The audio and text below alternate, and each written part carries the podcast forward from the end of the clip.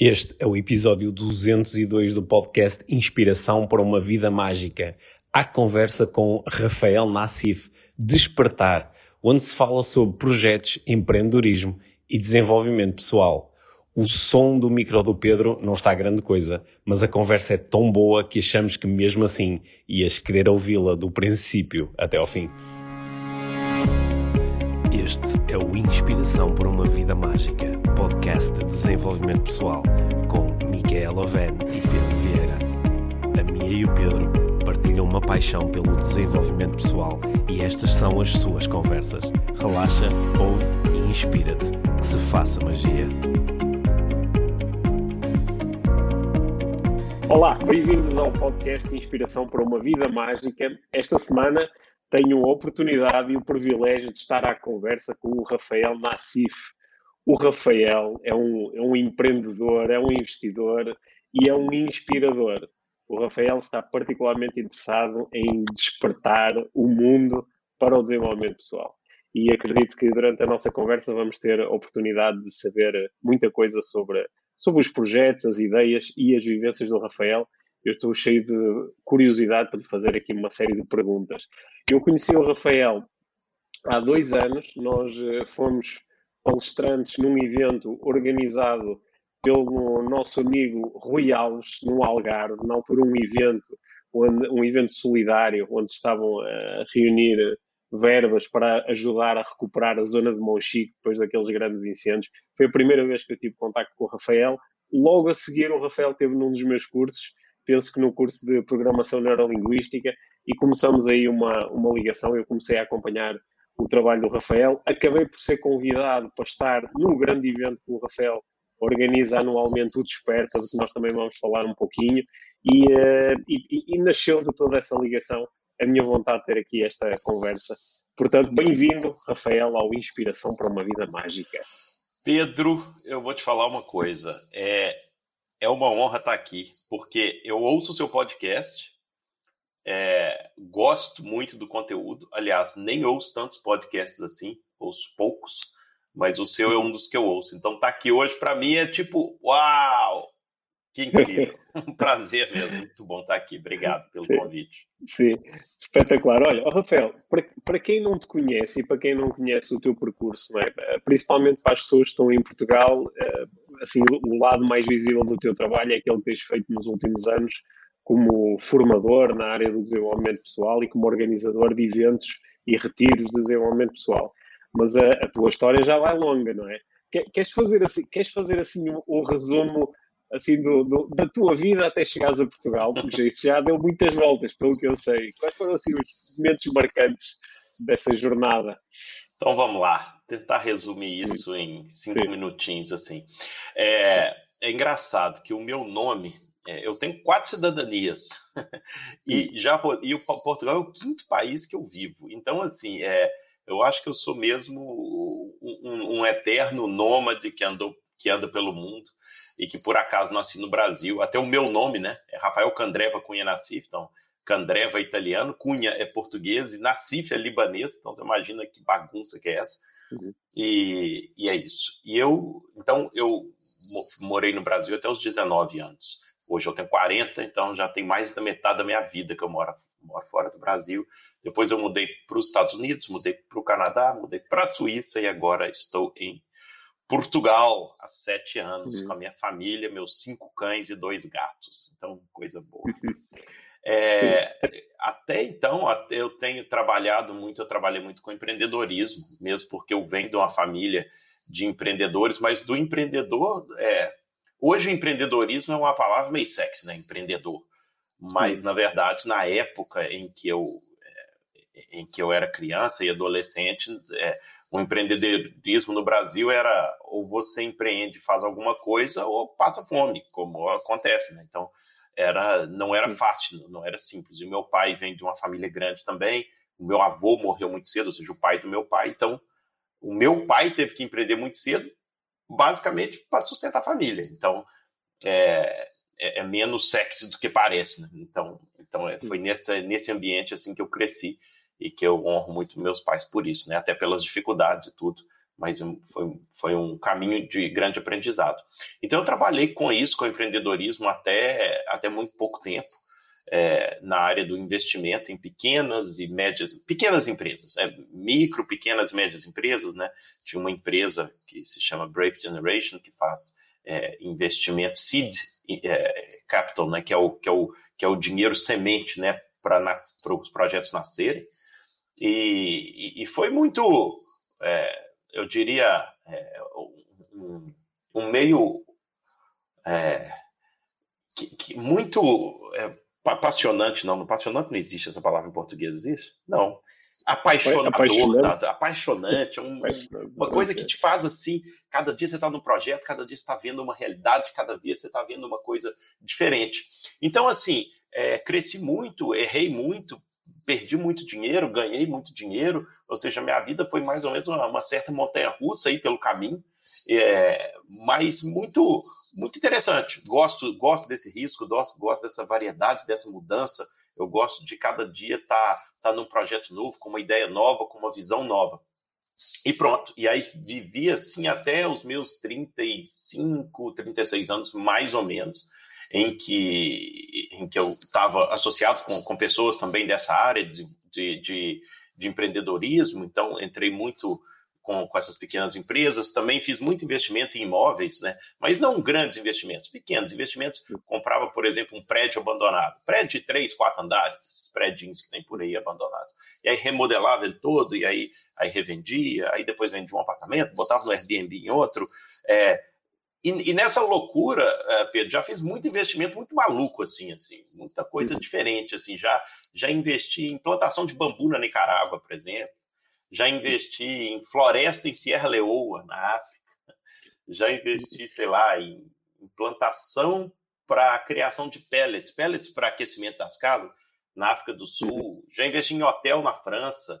Então, assim, é, são coisas muito, muito diferentes. É, é, e eu sempre procuro disso, ou seja, no fundo é aquela, aquela vontade de, de conhecer mais, de, de, de fazer alguma coisa diferente, de conhecer novas pessoas, de ver onde a vida vai te levar. E nisso eu fui indo.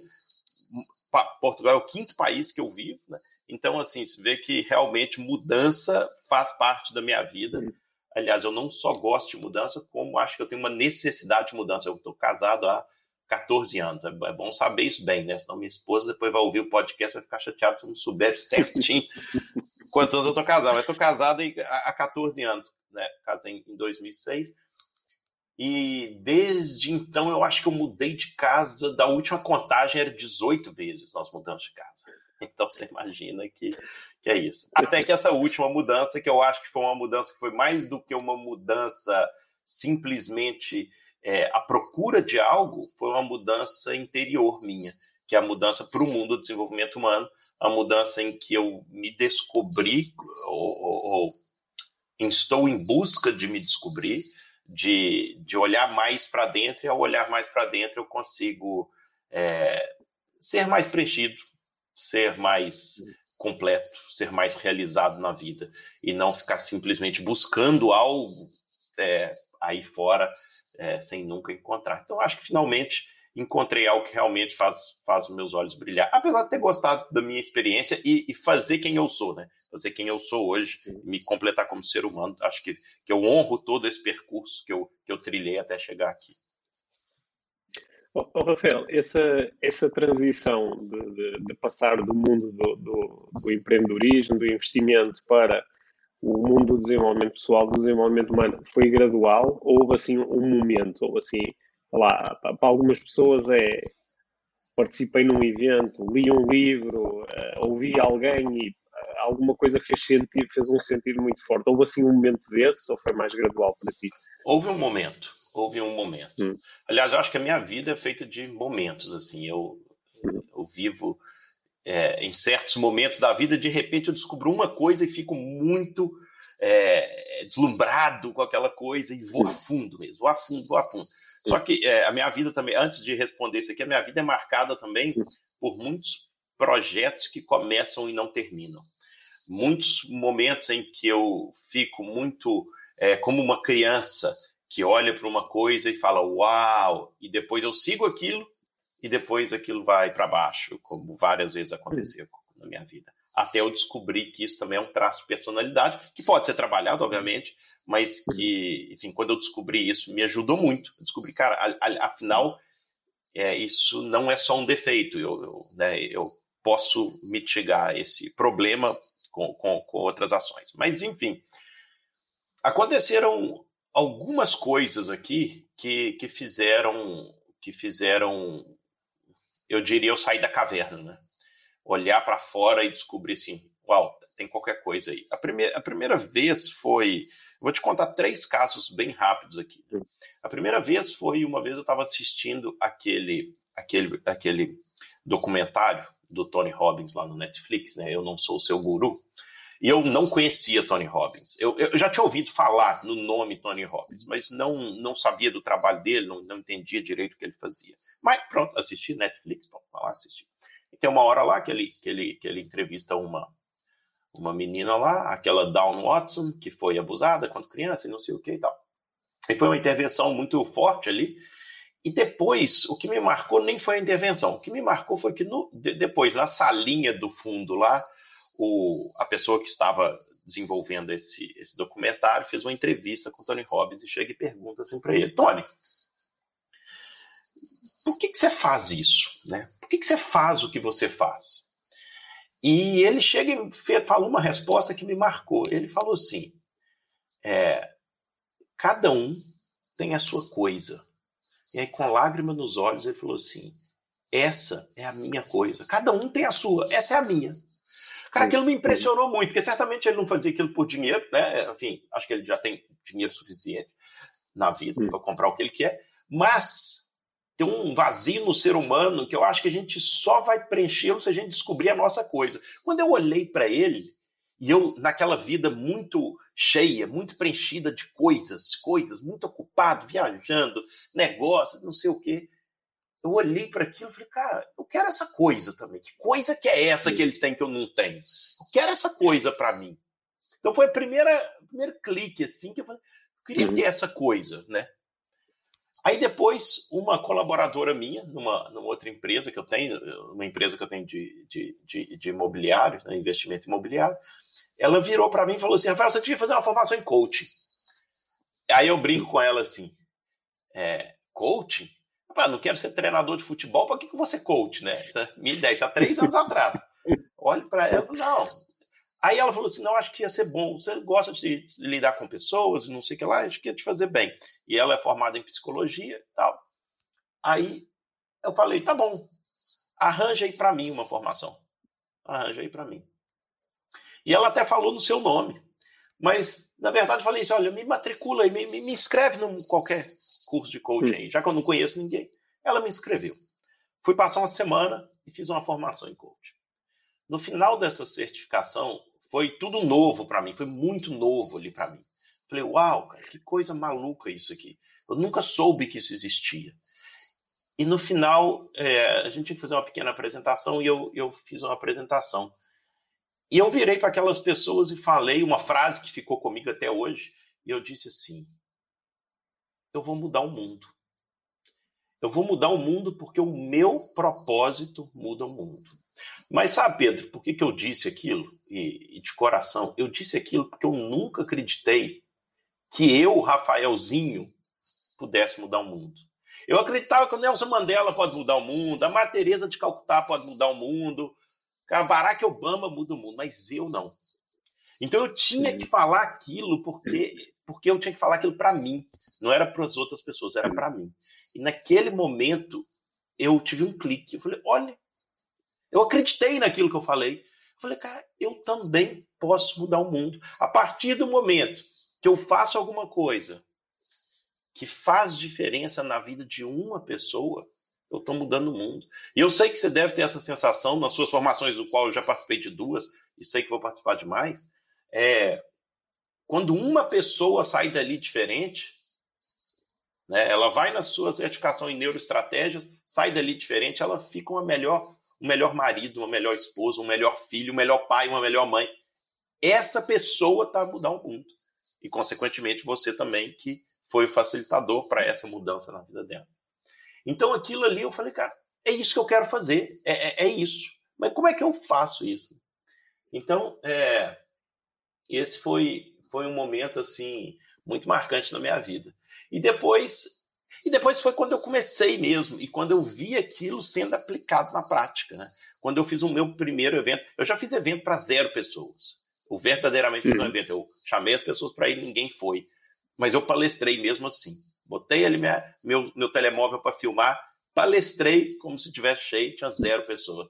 Faz parte do caminho, faz parte da jornada. E eu conto essa história. Hoje eu conto rindo, né? Hoje eu conto com, com muito orgulho. Na, na, na, época você sai assim, pô, ninguém veio me ver. Poxa, mal, né? Mas, mas que bom. Mas foi a primeira vez que eu fiz um evento assim um pouquinho mais sério, assim, um pouquinho maior. Tinha 85 pessoas, o que já era já era super importante assim para mim. E, e, quando eu. Foi um dia só. E quando eu desci daquele palco no final daquele dia, cara, eu, eu senti que é isso que eu quero fazer. Tá aí. É, eu me achei. É isso aí a minha vida. E eu realmente fiz com muito, com muito amor, com muita dedicação.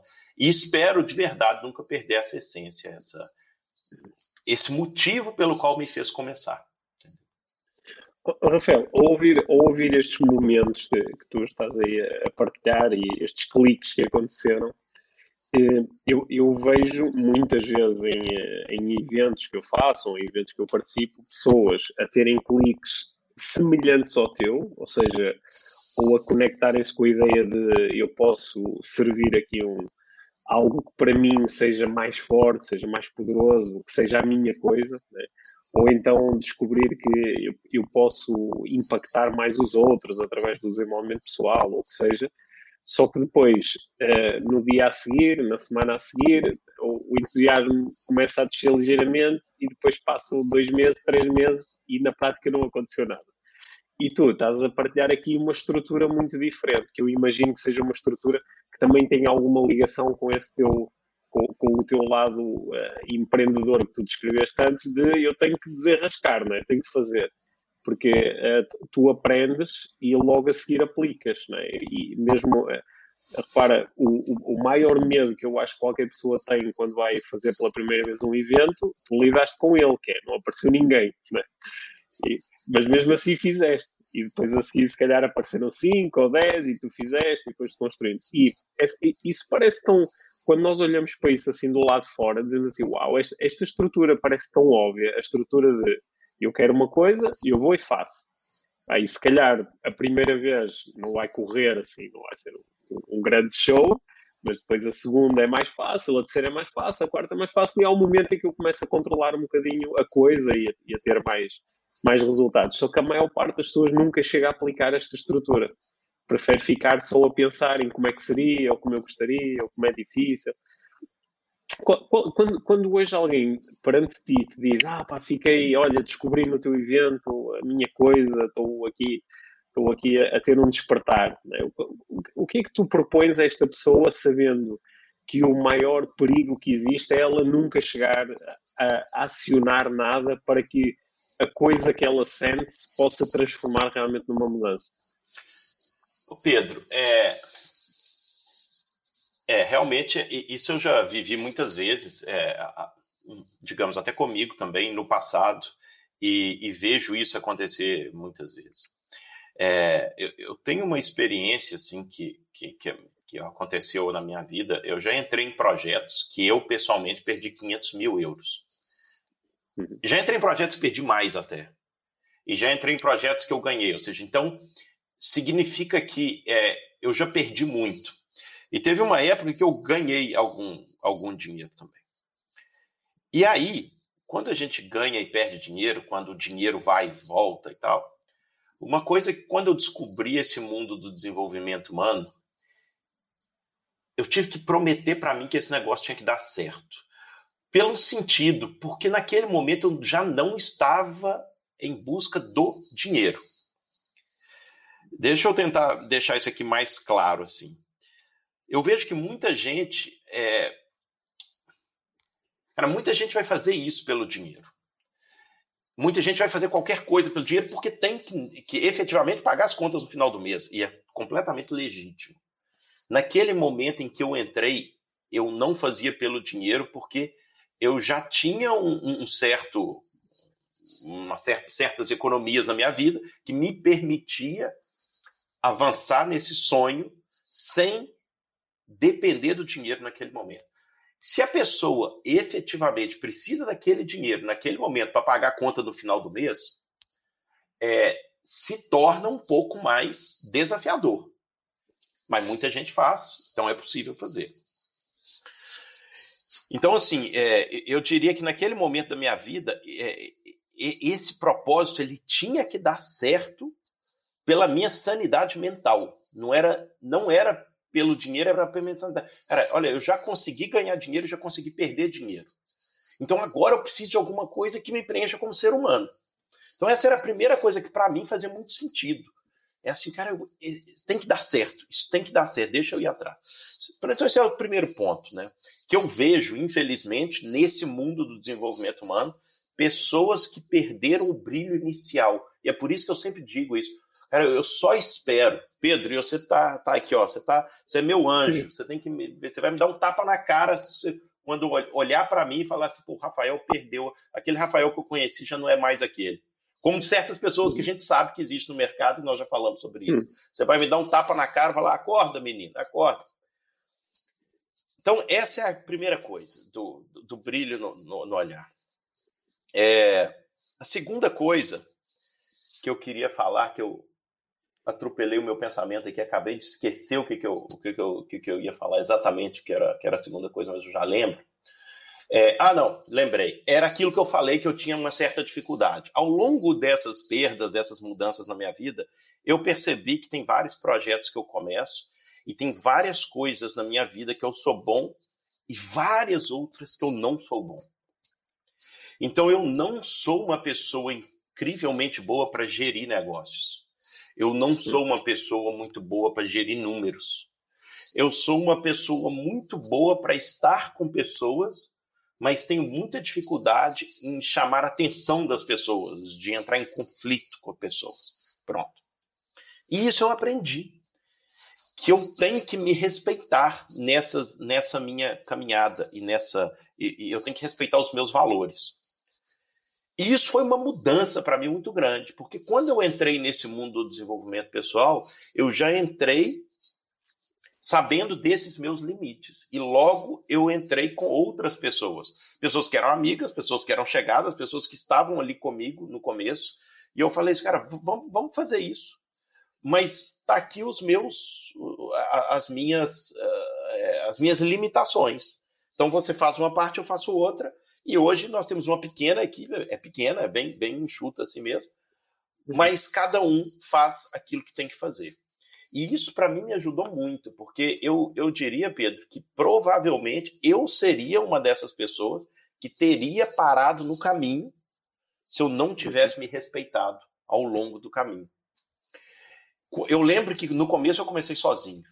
Então eu mesmo gravava meus vídeos ou chamava alguém para gravar um vídeo para mim. O primeiro evento, basicamente, quase que foi só eu com a, com a Luísa Furtado, que é essa que essa menina que, que trabalhava conosco, que é uma pessoa que eu, que eu amo, que é muito querida, né? até hoje para mim é muito querida. É, só que se nesse caminho eu falei, eu preciso de ajuda. Eu preciso de ajuda para continuar. Eu não consigo sozinho. É, então esse pedido de ajuda foi essencial para eu conseguir continuar. Então eu acho que essa é a, que, é, que essa é a coisa. É, é entender que é, é, é difícil isso. Para mim, na minha experiência, é difícil ir sozinho, caminhar sozinho. Então, eu acho que muita gente para no caminho exatamente por isso. Ou seja, é, vão existir muitas dificuldades. Essa, essa, esse mar de rosas, essa coisa só de mudar o mundo, de romantizar essa coisa do desenvolvimento pessoal, isso vai logo morrer, mais ou menos, um pouquinho. Uhum. É, e as dificuldades é, vão chegar muito rapidamente, como ter que pagar a conta no final do mês, como pagar a escola do filho, como é, pagar a renda da casa, ou a compra de uma casa, ou etc. e tal. E aí você acaba voltando para aquilo que sempre, sempre teve acostumado a fazer, que uhum. paga as contas. Eu acho que, que, que essa, é, esse embate com a realidade, né, esse cara a cara com a realidade que as pessoas têm logo a seguir, depois de um tempo os fazem desanimar e, e de continuar seguindo aquilo que, que, seria o maior propósito delas. Eu acho que tocaste aí numa coisa que é mesmo muito importante quando, quando alguém lida com, com estes ensinamentos do desenvolvimento pessoal ou com outros. Quando alguém, no fundo, descobre alguma coisa e começa a, ima a imaginar, a magicar que ah, se eu pudesse trazer isto para a minha vida, a minha vida seria melhor. Ou isto é uma coisa que me interessa muito e quero fazer esta mudança. Que é fazer isso, mas a partir de um, de um ponto de autoconhecimento. É? Da mesma forma que tu estavas a dizer, eu, eu agora quero entrar nisto, mas já sei algumas coisas sobre mim, já sei que, por exemplo, tenho dificuldade em levar sozinho um projeto até ao fim. Ou já sei que sozinho tenho dificuldade em fazer esta ou aquela tarefa. Se eu souber isto, eu introduzo estas limitações no meu processo de mudança. E, e, muitas pessoas esquecem este ponto, que é absolutamente fundamental. Às vezes alguém diz, ah, Pedro, eu participei no curso de coaching, ou estive num evento, ou li um livro desta pessoa e fiquei muito entusiasmado. Ah, só que eu, só que eu depois não, não consigo porque eu sou muito esquecido, ou eu não consigo porque não sou confiante, ou eu não consigo porque não sou determinado. Eu digo, ok, mas o facto de não teres essas coisas, não seres confiante, não ser determinado, de esqueceres, em si não é um problema. Isso é uma condição. Então tu podes trazer essa condição para dentro do processo, quer dizer, sabendo que eu não sou confiante, como é que eu faço isto? Sabendo que eu não sou determinado, como é que eu faço isto? É? Eu vejo muitas pessoas a esconderem-se atrás do facto de não serem disciplinadas, dizerem, ah, eu não sou nada disciplinado e por isso é que não consigo ter sucesso ou não consigo levar as coisas para a frente. Eu digo, mas olha, eu também não sou nada disciplinado a disciplina não é de todo um dos meus pontos fortes. Ela diz, ah, não acredito. Eu digo, pá, acredita, fala com os meus filhos, fala com a minha companheira, fala com as pessoas que trabalham comigo. eu também não, não acredito é nisso, não. Fortes. Eu não acredito que você não é disciplinado. É. Te vejo no ginásio todo dia fazendo exercício, pô, meu sonho é ser igual, é. pô, eu tenho que ser igual o Pedro. Mas o, o, o que eu acho que muitas vezes faço é, quando uma coisa é realmente importante, e tu tocaste aí nesse ponto, é quando uma coisa é realmente importante, isto é mesmo importante para mim, é como é que eu posso fazer isto sabendo dos meus pontos menos fortes? Sabendo que eu não. Eu, eu, eu hoje em dia nem lhe chamo pontos menos fortes, são as minhas características, não é? O facto de não ser disciplinado é um ponto menos forte, mas ao mesmo tempo também é um ponto forte. O facto das pessoas dizerem, ah, eu não sou muito focado, eu digo, pois, mas ser muito focado pode ser bom, mas pode, também pode ser mau. É o que é, não é? Sabendo que não és muito focado, como é que podes fazer isto? Não é? E acho que é, e entra aqui esta arte de fazer boas perguntas, é, introduzindo as nossas limitações ou as nossas condições dentro do processo. É, e eu acho que, que nós. Desculpa te interromper, mas eu lembrei um caso. Essa coisa de você caminhar com outra pessoa, e nem, nem acho que todo mundo tem que ter sócio. É, eu não acho. Eu, já, eu tenho negócio que eu tenho sócio, outros negócios não tem sócio, enfim. Agora, tem momentos na, no nosso, na nossa vida que realmente eu, eu, eu percebi que se eu não tivesse algumas pessoas ao meu lado, eu não teria continuado. Então, o que, que acontece? É, eu tinha um sonho de fazer retiro, gosto de fazer retiro, já, já fiz, nunca fiz muitos assim, né? mas eu queria ter um, um retiro próprio meu, único que eu desenvolvesse, para estar com pessoas mais tempo, em algum, em algum tempo. E aí eu, eu fiz uma formação e tal para ser treinador, né? Para enfim, técnicas, né? Como, como. E aprendi a fazer o firewalking, que é passar pelo fogo, porque isso é uma das coisas que me impressionou na época. Eu falei, cara, não é possível, como é que, como é que se passa pelo fogo? Como você sabe, enfim, existe técnica, né? Ninguém faz o firewalking para queimar, queimar o pé de ninguém.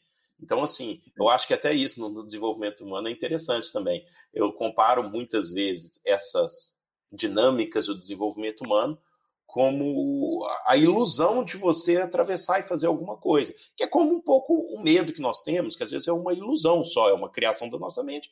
E se a gente atravessar, se calhar a gente vai ver que nem era tão grande ou tão feio assim, uhum. o monstro nem era tão feio como a gente imaginava. E o Firewalk era uma dessas coisas que para mim era meio mítica, né? E aí eu aprendi a fazer o Firewalk. Aí pronto. Aí eu ia fazer num retiro meu né? Vou fazer um retiro. Eu falei, ah, vou fazer um firewall, tá? Para aprender a técnica e tal. E fui fazer. E tava eu e esse colega meu, Cleverson, que, que também é o meu sócio hoje. E eu cheguei para ele e falei assim, cara, vamos fazer aqui, vamos testar. Aí eu botei assim o, o carvão, colocamos o álcool, passamos o álcool e tal, e eu morrendo de medo. Eu já tinha feito, né, num evento, mas eu com medo de passar ali. E a gente acendeu a brasa e eu olhando assim. Isso o grupo ia chegar no dia seguinte para fazer. E eu Aí eu fui fazer o firewalk. Eu queimei o pé. quando eu passei ali, eu queimei o pé. Eu falei, cara, eu queimei. Como é que nós vamos fazer isso com o povo agora? Como é que nós vamos fazer isso com as pessoas? E aí eu tive medo de fazer de novo. E aí depois, esse meu colega, ele ficou com medo de nós aplicarmos. Só que eu virei para ele e falei, cara, nós temos que fazer isso agora. Porque se a gente travar nesse momento, nós não vamos fazer mais firewall nunca mais. Porque era um grupo de pessoas conhecidas, eram praticamente todos amigos, eram pessoas. Esse é o momento da gente fazer. Só que quando você está sozinho, é muito difícil você ter essa, esse discernimento. É, provavelmente eu teria parado, provavelmente eu não teria nem tido coragem de acender o, o fogo ali só para eu passar. Eu senti que eu estava com outra pessoa e tal. Então, naquele momento, aí veio o grupo, nós fizemos e foi um sucesso. Todo mundo passou, ninguém queimou o pé e tal, e deu tudo certo. E eu fiz como se já tivesse feito super confiante. E no fundo estava morrendo de medo. Depois eu até comentei com eles, como eram pessoas muito próximas, falei, pessoal, vou te falar para vocês, estava morrendo de medo. Mas foi bom. E isso só acontece quando a gente está com outras pessoas. Assim, eu acho que que você tem, eu sei que você, né, você tá com a Mia aí, que a, a Mia te acompanha, você tem um, uma equipa também sensacional de pessoas que eu conheço, alguns deles são, são pessoas incríveis, né? a gente te acompanha há vários anos, e eu acho que isso, que estar sozinho nessa caminhada deixa muita gente para trás. Por isso, uhum. pelas dificuldades enormes que acontecem em qualquer negócio. Né? Eu já trabalhei em é. todos os negócios que você imaginar, eu, todos é mentira, né? mas vários negócios eu já, eu já tive presente, mais ativamente ou menos ativamente. E todos, todos, todos vão surgir grandes dificuldades, grandes, grandíssimas dificuldades. Okay? E se a gente não tiver muito focado, e eu digo com as pessoas certas, dificilmente a gente continua. Nesse caso, eu acho que tem um, um plus a mais, que além do negócio em si, tem a questão do propósito maior, que é um combustível ainda maior para nos levar a continuar. Né? Rafael, eu, eu, quando tu, tu eh, no, no, evento que tu começaste a organizar anualmente, o Desperta, né, em que eu já tive a oportunidade de, de participar o ano passado também como palestrante, um, tu uh, lidas com uh, muitas pessoas que, que, estão precisamente à procura disso, estão à procura de despertar, né, querem ter um estímulo, querem ter um, uma dinâmica, um exercício, uma conversa que, que, que ajude a, a que elas tenham este despertar interno. E muitas pessoas utilizam uma linguagem que para mim às vezes é, um, é uma linguagem que eu fujo um pouco, é, ah, estou à procura do meu propósito, né? quero descobrir o meu propósito de vida, quero descobrir o que é que eu estou aqui a fazer no planeta. As pessoas perguntam muito, oh Pedro, tu acreditas que há um propósito para cada um de nós? Né? E eu, eu hoje em dia costumo dizer que eu estou menos interessado em responder à pergunta existe ou não um propósito, estou mais interessado em fazer a pergunta o que é que tu queres fazer, o que é que te faz sentir bem, o que é que te, como é que disseste, o que é que põe os teus olhos a brilhar, é? E, e depois, se quiseres chamar isso propósito, ah, incrível, tudo bem. Mas acho que às vezes as pessoas ficam um bocadinho pressionadas por esta ideia, porque olham para alguém, por exemplo, ouvem-te aqui neste podcast e dizem, ah não, mas o Rafael descobriu o propósito dele, olha, olha como ele fica pá, entusiasmado, preenchido, motivado quando fala de desenvolvimento humano e das coisas todas que ele quer fazer. Mas eu que trabalho aqui como caixa no supermercado, ou trabalho numa, numa estação de serviço, ou trabalho no, a atender pessoas no, numa repartição pública, para mim é impossível. Qual propósito, não é? E as pessoas sentem-se muito distantes disto, não é? Mas uh, imagino que nesses momentos, é? tu também expliques às pessoas que, pá, cada um pode descobrir coisas que o preenchem a fazer atividades muito diferentes, não é? Não é necessário estar a pôr pessoas a fazer firewalking para, para nos sentirmos preenchidos, não é? Como é que tu te relacionas com esta ideia? Tu ainda te é- conseguirias sentir preenchido a fazer outra coisa diferente desta então, agora? É engraçado você me perguntar isso, porque recentemente a minha, a minha visão até mudou sobre esse assunto também. É, eu acredito enfim, não sei, eu não sei se eu quero entrar por aqui, senão nós vamos filosofar demais aqui, mas é, eu, eu, acho que eu acredito que cada um tem algum um lugar no mundo, assim, que no mundo ideal, no mundo ideal, cada um ocuparia um lugar que realmente faça sentido. Por exemplo, eu já trabalhei com vários empreendedores, e você vê que tem alguns empreendedores que estão no seu lugar, né? Eu tive um, um caso de uma pessoa, um homem, um colega e tal, que nós abrimos, você tem ideia, um salão de cabeleireiro. E você vê que ele ama aquele negócio de cortar cabelo É, e aí fala de coloração, e aí fala de coisa. Eu olhava aqui e falei, pô, o gajo realmente gosta de. Você vê que, tipo, ser cabeleireiro é o propósito dele. Tinha outro que era negócio de tatuagem. Então ele ama o treco da tatuagem. Aquilo ali faz sentido para ele. Outro era é, loja de roupa feminina que nós abrimos no Cascai Shop. E ele tinha um, um, um, um talento incrível para desenhar roupa feminina. Então, uhum. é, e, e, eu comecei a perceber que, cara, eles têm que fazer isso, né? Eles têm que fazer isso. Uhum. É, e eu acho que esse é o lugar no mundo dessas pessoas mesmo, né? Então, para começar, já desmistifica que para fazer uma grande diferença no mundo, você tem que acabar com a fome na África. Por exemplo, que talvez assim, talvez no, no nosso no nosso uh, uh, inconsciente coletivo nós vamos imaginar que somente as pessoas que, que fazem algo para acabar com a fome no mundo que vão realmente fazer algo de brilhante e, e de valor para a humanidade. Então, isso aí, para mim, isso já não existe. Eu acho que, que, em tudo a gente encontra o valor. Agora, outra coisa é o seguinte: é, é, eu tinha muito medo quando eu falava esse negócio de proposta, as pessoas vão no desperta e saem de lá assim, uau, minha vida mudou e etc e tal.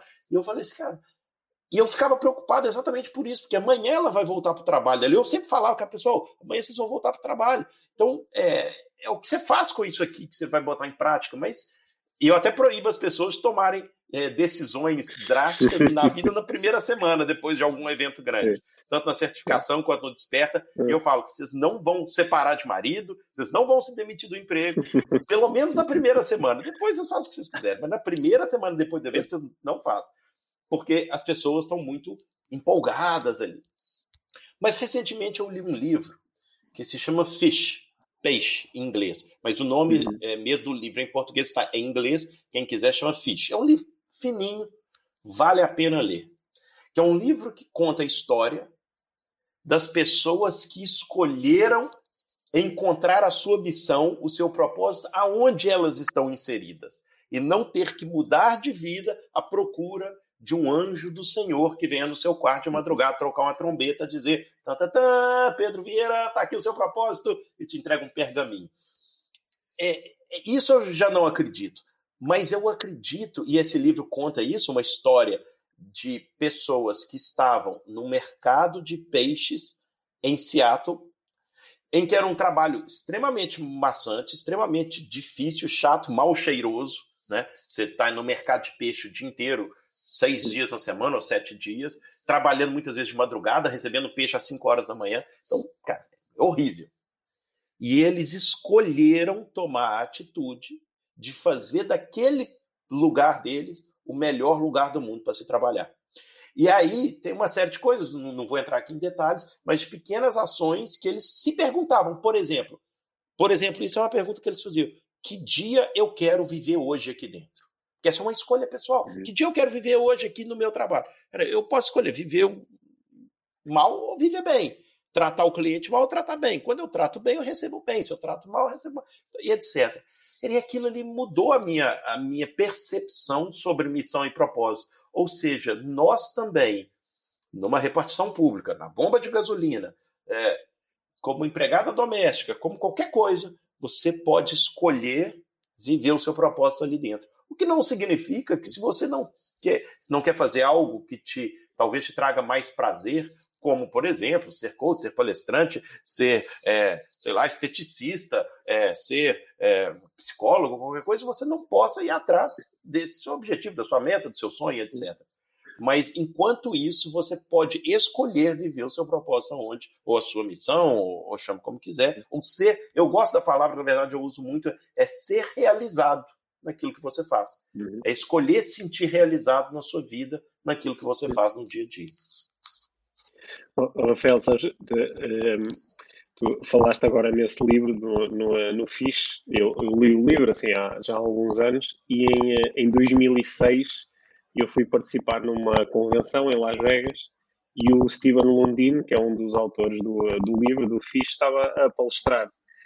E ele fez uma palestra, fez uma palestra bonita, falou dos princípios do Fish, era um evento grande, estavam 5 mil pessoas a assistir, mas ele no final da palestra eh, criou um dos momentos mais emocionantes que eu, que eu vivi assim na, na minha vida, assim, no, no ambiente de palestra.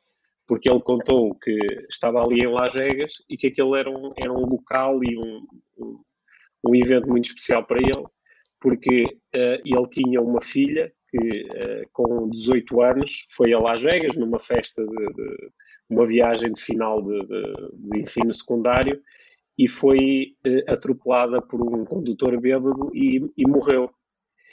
E ele, durante muitos anos, não conseguiu ir a, ir a Las Vegas porque tinha todas aquelas associações, mas que tinha decidido ir àquele evento porque, uh, no fundo, estava a procurar incorporar to, todas essas aprendizagens que ele partilhava no livro naquele, em relação à vida dele. E, e, como é que num contexto tão difícil, que é um pai que perde uma, uma filha num, num, num, num acidente, numa situação muito chocante, muito traumática, como é que ainda assim consegue fazer essas escolhas que tu estavas a falar, que é como é que eu quero que seja o meu dia, com, com todas as dificuldades que são difíceis de ultrapassar, claro, de, dessas memórias, mas como é que eu quero que seja o meu dia, como é que eu me posso divertir, como é que eu posso fazer a diferença na vida dos outros, como é que eu posso servir. Foi, aquilo foi muito marcante para mim, sabes? Eu, na altura, a minha filha ainda era muito bebê e eh, pá, lembro que chorei e aquilo ficou, foi uma história assim que ficou sempre muito marcada.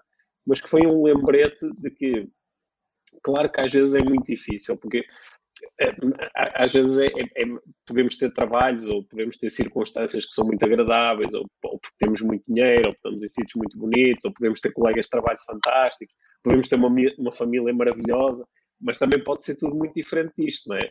Podemos ter uma, uma família pá, com quem temos dificuldades, onde há violência, onde não há compreensão, podemos ter um trabalho terrível, não é? Duro, de que não gostamos, com um chefe terrível que nos maltrata, podemos podemos ter muita dificuldade em, em eh, ter o mínimo de dinheiro para fazer as coisas que queremos e para, para vivermos com conforto, e mesmo assim, sendo duro, ainda assim podemos fazer essas perguntas de que tu estavas a falar, que é como é que eu quero, como é que eu me quero sentir hoje, não é? Como é que eu quero que seja o meu dia hoje? Como é que eu posso servir os outros e como é que eu me posso sentir realizado? Essa essa expressão que tu utilizaste acho que é mesmo muito importante.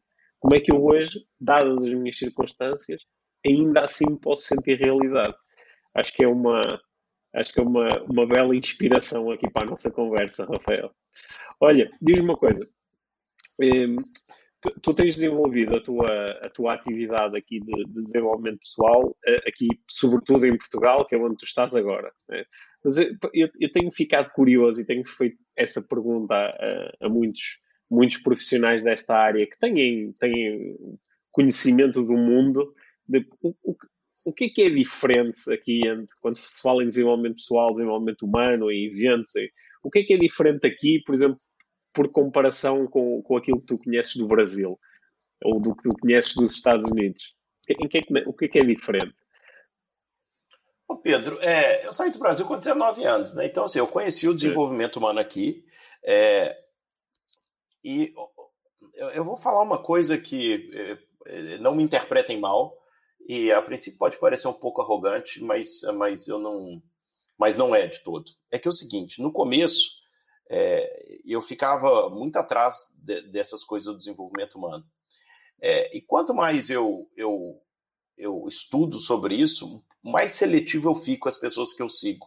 E eu descobri também, é, assim como vários, né, várias coisas, no começo a gente acha que tudo é muito bonito que tudo é muito mágico, que tudo é muito perfeito e que todo mundo está ali pela uma causa muito nobre, muito boa. E depois você começa a descobrir que não, não, não é assim verdade. Eu, e eu vivi isso porque no Brasil aconteceu uma coisa que teve uma época também, que foi explosão de, de igrejas no Brasil. E no começo eu achava, olha, bom, igreja, acho que igreja, é, em teoria, tem no fundo uma intenção boa. Depois eu comecei a perceber também pessoas e e organizações que estavam ali por motivos muito feios, muito, é, muito esquisitos, que me entristeceram muito. E hoje, quando eu começo a entrar no mundo do desenvolvimento humano e eu percebo que existem técnicas e mais técnicas e, e uso da, da PNL e uso de não sei o que lá, uso da, da, das sugestões para vender mais, para enganar as pessoas, para para levar as pessoas a comprarem mais o seu produto, para, sabe, uma, eh, você usa um monte de técnicas para, de alguma forma, é, fazer com que a pessoa compre o seu produto no final, né? Hum. Mascarado de, de mascarado de desenvolvimento humano, de uma coisa bonita. E isso me entristeceu muito e eu parei de seguir um monte de gente. Aliás, tem poucas pessoas que eu sigo hoje e você claramente é um deles. É, e com muita com muito prazer muito, de novo, falo de coração sem enfim nem, nem precisava falar basicamente eu vou nos seus cursos ouço suas coisas comento porque realmente se eu olhar até no meu Instagram eu não sigo muita gente mais por causa dessa decepção que aconteceu. E sem falar mal de um ou outro, acho que cada um faz, sabe da sua vida, cada um faz o que, o que acha que tem que ser feito. E eu certamente tenho os meus erros e os, os meus defeitos, que não são poucos, deixar isso bem claro aqui, não são poucos. Pronto.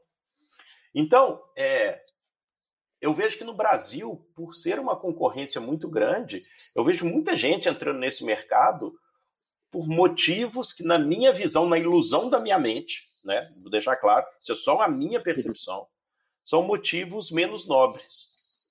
Como eu vi, eu morei, eu morei nos Estados Unidos, eu morei sete anos nos Estados Unidos no total. E, e os Estados Unidos é um mercado, é cobra comendo cobra, é uma coisa maluca.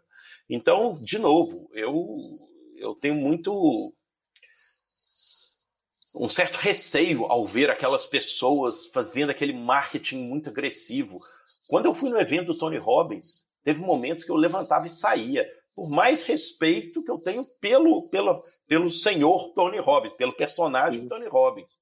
Mas ali dentro tem coisas que para mim eram, eram horrorosas. E eu levantava e saía da sala. Falei, cara, eu, eu vou embora. E depois eu voltava de novo para ouvir uma palestra. Por quê? Porque eu sabia o que estava acontecendo ali dentro e eu achava que, que não é digno. Né? É, de novo, não sei se eu estou sendo ingênuo, se eu estou sendo qualquer coisa, mas eu ainda acredito que no nosso mundo existe uma a questão muito mais da cooperação do que a concorrência, assim, de querer um ser maior ou melhor do que o outro e tal, mas que existe uma concorrência saudável, etc. Não quero nem entrar por aí. Mas, eventualmente, eu acho que nós, como sociedade, como humanidade, é talvez vai chegar um momento nosso, e eu não sei se eu estou viajando demais, que nós vamos perceber que que verdadeiramente nós somos um, nós somos nós somos nós somos humanos, nós estamos aqui talvez por algo maior, que a gente nem entende. Agora nós somos muito pequenos para entender isso, ou talvez eu seja muito pequeno para entender é, é, a grandiosidade do que é isso. Mas parece que às vezes a gente fica brigando entre nós aqui. E eu sei que eu estou desviando da sua pergunta, né? separando Portugal e Brasil e, e aquela coisa. Mas, mas, enfim, é isso. No Brasil, hoje eu sigo algumas pessoas, não sigo muitas. E nos Estados Unidos, tem alguns podcasts que eu ouço, também não, não muitos. E aqui, aqui, Pedro, basicamente eu, eu, eu, sigo o seu trabalho. Eu sigo muito pouca gente assim. Gosto, assim, não. Aliás, tem, tem gente de vez em quando que eu gosto, que eu, que eu assisto e que vejo. Mas que me faz crescer, que desenvolver como ser humano, já não, não sei. É, eu, eu, gosto de pegar poucas pessoas e ir mais a fundo. sigo o trabalho do Dr. Joe Dispenza, do, do, do Greg Braden, do, do outro lá da, da psicologia, do, não, do Biology of Belief. Qual que é o, Bruce Lipton. O Bruce Lipton. Algumas pessoas que eu, que eu gosto, agora eu tenho lido aí muito que eu te falei também lá da, da teoria lá da, da, da espiral, da, da a dinâmica da espiral, etc. Então, assim, uhum. é interessante ver essas coisas que acontecem. Enfim. É isso. Também é, acho que não é, é respondi é, nada, mas é isso que eu sinto. Mas, mas, mas tocaste, é, mas tocaste aí em coisas que são, são importantes aqui, aqui no, no podcast, como eu e a Mia. Desde o início procuramos que este fosse um, um podcast de, de, desenvolvimento pessoal. Nós, nós procuramos também, às vezes, fazer aqui ajudar algumas pessoas que chegam ao mundo do desenvolvimento pessoal a, a, também ganharem algumas competências que lhes permitam olhar para as várias ofertas e também porque, porque, no início é difícil, não é? Quando tu propões, eu também passei por esses momentos, claro, de no início tudo me pareceu fantástico, tudo era incrível, era, eu lia tudo, ia aos eventos todos e seguia toda a gente. Só que depois, com o tempo, comecei, comecei a perceber que algumas abordagens são aquilo que eu chamo de uma forma, é com carinho que eu digo isto, mas as algumas abordagens são desenvolvimento pessoal pop, são, são muito, são superficiais e elas também têm aqui um interesse às vezes grande, porque podem chegar a pessoas que não estão ainda abertas, preparadas, interessadas eh, em lidar com abordagens que já sejam assim, eh, que, que sejam intelectualmente um, um, pouco mais exigentes ou que, que, sejam difíceis de compreender logo numa fase inicial. E este desenvolvimento pessoal pop às vezes tem, esse efeito, não é? O, o, eh, o bah, ninguém uh, conseguiu atrair mais pessoas para estes temas do que o Tony Robbins. Agora, depois, a partir do momento em que nós começamos a aprender algumas coisas, naturalmente também começamos a questionar alguns dos ensinamentos. E eu acho que isso é um processo saudável. E depois descobrimos outras pessoas, e depois outras e outras. Acho que isso é um, é um processo que tem, que, tem, que tem o seu interesse e acho que é natural passarmos por ele. Agora, tal como tu, também abandonei a ideia de que todas as abordagens são boas.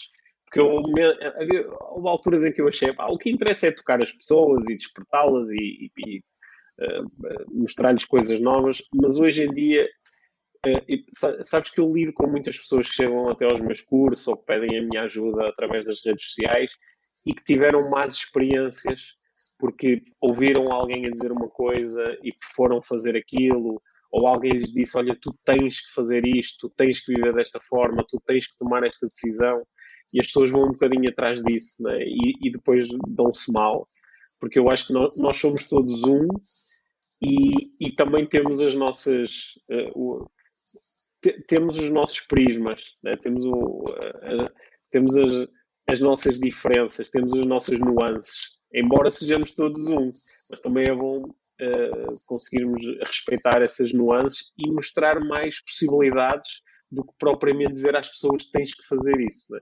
Isso é uma das coisas que a mim mais me interessa, é mostrar as possibilidades. E depois as pessoas fazem com as possibilidades aquilo que fizer mais sentido para elas. Né? E eu acho que tu estás aí também nessa onda.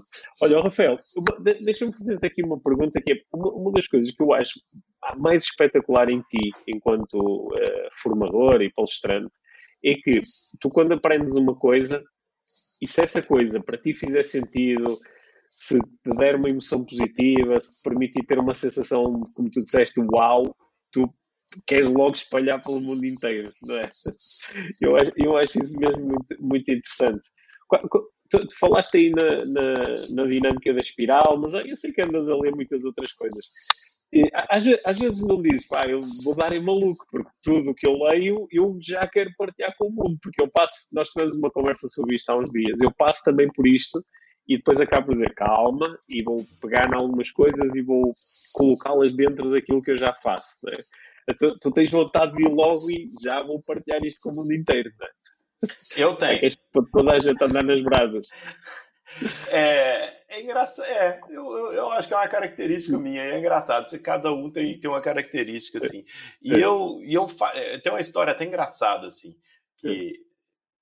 Teve um tempo, eu fiz uma formação e tal, e, e eu aprendi a, é, até algumas técnicas e tal, até baseada também na PNL, que ajuda pessoas a, a se não acabar, pelo menos diminuir os sintomas da fobia, né? E eu achei aquilo cara, sensacional. Eu falei, pô, que coisa incrível esse negócio da fobia. Eu não tenho nenhuma fobia, eu particularmente não tenho nenhuma fobia.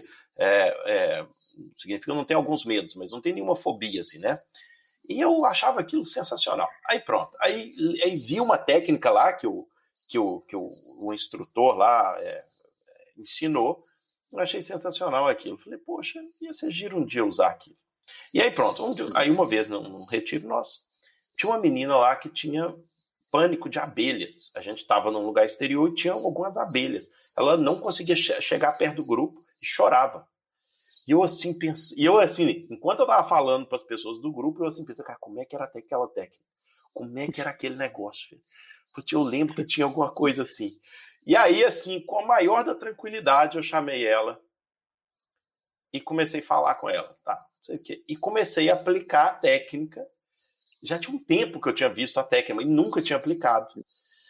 Mas eu falei, cara, isso é o melhor que eu posso fazer por ela nesse momento. Né? Assim, eu, não, eu, eu quero ajudá-la, de alguma forma, genuinamente quero ajudá-la. Deixa eu ver se eu lembro mais ou menos. Agora, uma vez que a gente lembra uma, uma certa estrutura, né? quando a gente estuda e lembra uma certa estrutura, eu, eu tinha uma ideia da onde que a coisa ia e como que aquilo poderia funcionar para ela mudar a representação que ela tinha sobre a abelha. E comecei a aplicar o exercício dela lá na hora. Todo mundo juntou assim à volta. Aí é aquele momento que você parece mesmo bem mágico, né? As pessoas juntam à volta, aquele silêncio total, e eu falando com a menina, faz isso, faz aquilo, agora vê a abelha, agora não sei o que, tal, tal, tal, tal. Aquele momento, agora pode voltar. Aquela menina, ela mudou. Da... Foi uma coisa incrível. Até eu fiquei assim, uau! Até eu fiquei assim, funcionou, funcionou. Coisa incrível. E depois ela veio me falar, depois outro dia, ela falou assim, nossa, Rafael, o dia eu estava no outro lugar, vi a abelha e aquele lado já não mexeu mais comigo. Foi incrível. E ela falava assim: tem cinco anos que eu vou numa terapia e, e eu tento melhorar isso, nunca tinha melhorado. Em cinco minutos você veio aqui, fez o exercício e mudou. Então, assim, é, eu realmente sou assim. Eu pego uma coisa e se eu vejo uma oportunidade, eu vou lá e faço, mesmo. E agora eu tô louco para colocar uma outra coisa em prática. Ai, muito engraçado. Né? Eu tô, comprei um curso de hipnose de palco. Eu tô, uhum. quero, em alguma forma, não fazer espetáculo de hipnose de palco. Não, isso não. Mas eu quero ver se essa coisa funciona mesmo. Porque comigo nunca funcionou assim. Eu nunca me deixei hipnotizar. Assim, hipnotizar a gente sempre é, mas daquele estilo mesmo de palco. Agora, se um dia eu tiver é, a oportunidade e a coragem e a confiança para fazer aquilo funcionar, eu certamente vou, vou colocar em prática. Só que eu tenho uma coisa comigo também, que eu acho que é libertador. Libertador, assim, para mim, eu falo isso para mim. Caso não tem certo ou tem errado. É, não tem essa coisa de dar certo ou dar errado. E isso eu aprendi muito com você também, Pedro. Eu lembro que você falava isso. É, é, é, é tirar aquele peso de, pessoal, não espere acontecer alguma coisa. É o que é.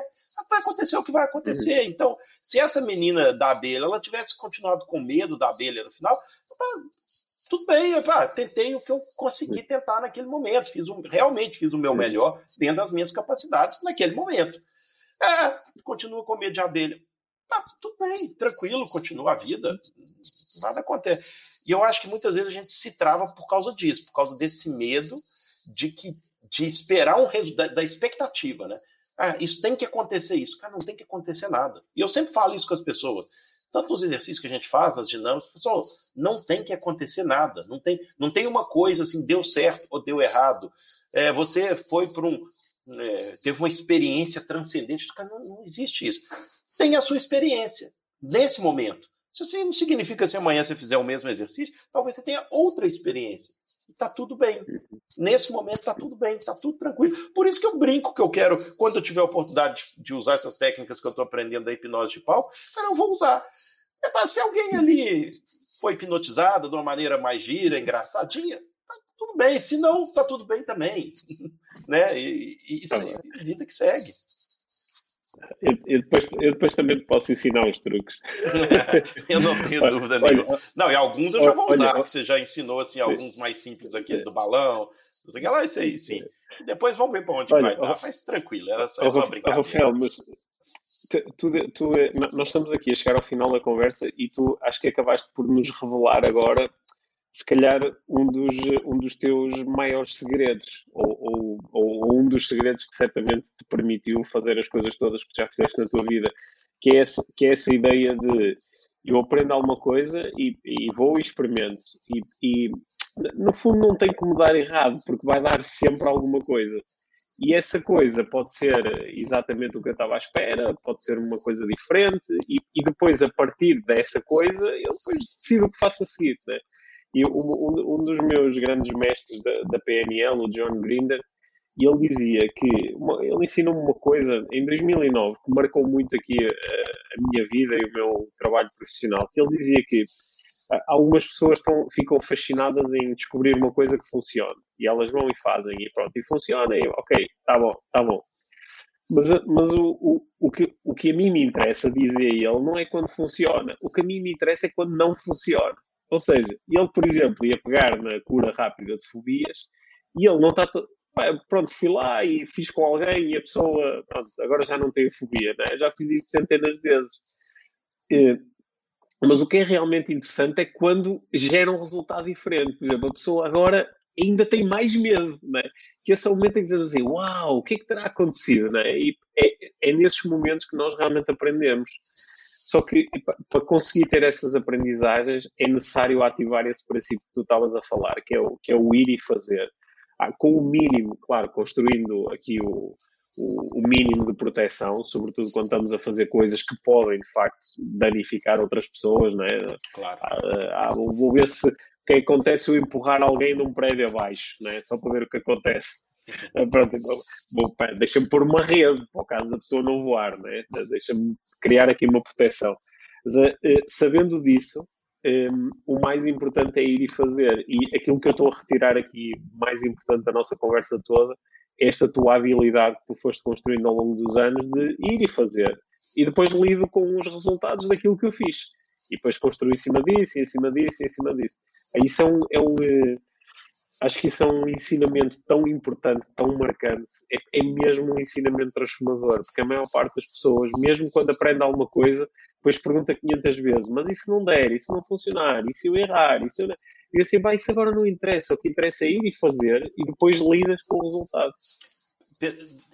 Deixa eu comentar uma coisa aqui também, que é o seguinte, é, eu já disse que eu realmente não sou a pessoa mais disciplinada, ainda não sou, ainda luto com isso na minha vida, e nem a mais consistente nas coisas. Então, é, eu, eu, tive que abordar algumas coisas na minha vida que me ajudaram muito, e que tem a ver com isso que nós estamos falando. Tem um momento na minha vida que eu tinha muita dificuldade de meditar, e meditar sozinho, assim, em casa. Né? Ainda tem. Aí eu falei, sabe uma coisa? Eu vou começar a meditar, fazer live de meditação. E vou anunciar que eu vou fazer lives todos os dias de meditação. E eu falava com as pessoas, eu não estou fazendo essas lives para vocês, eu estou fazendo para mim, porque eu preciso meditar todos os dias. Só que se eu assumo o compromisso publicamente que eu vou estar aqui todos os dias às oito da manhã, uhum. eu tenho que estar, tenho que assumir a palavra. E foi assim que eu fiz o desafio das 100 lives, 100 meditações. Então, durante 100 dias, direto, domingo a domingo, eu meditei com as pessoas. E aí, quem é que foi mal beneficiado disso? Fui eu, claro. O único que todos os dias estava lá. Então, apre aprendi, enfim, é, pelo menos desenvolvi a habilidade da, da, meditação.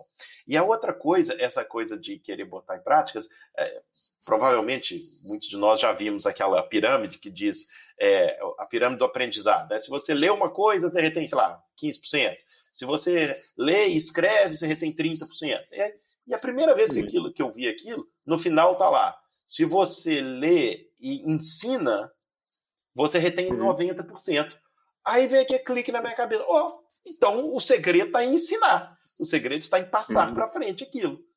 E aí eu comecei, sabe uma coisa? Aí eu falei assim: ah, primeiro eu vou fazer lives ou vou fazer umas aulas. Eu estava fazendo, nesse momento eu parei, mas devo voltar, enfim. É, eu fazia umas aulas terça-feira à noite.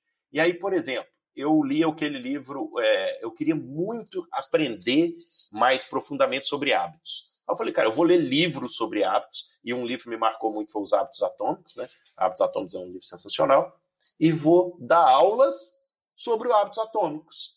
Quem é que é o mais, que, que aprende mais de todos ali? Sou eu. Não, nem são as pessoas do outro lado.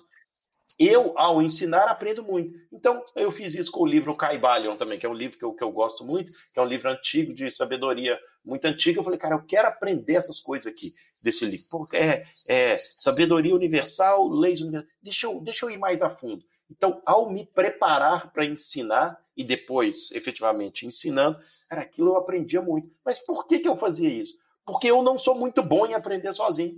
Porque eu tenho cheio, cheio de problema de consistência na minha vida, de disciplina na minha vida. Então, eu crio um mecanismo para me forçar a fazer tal coisa.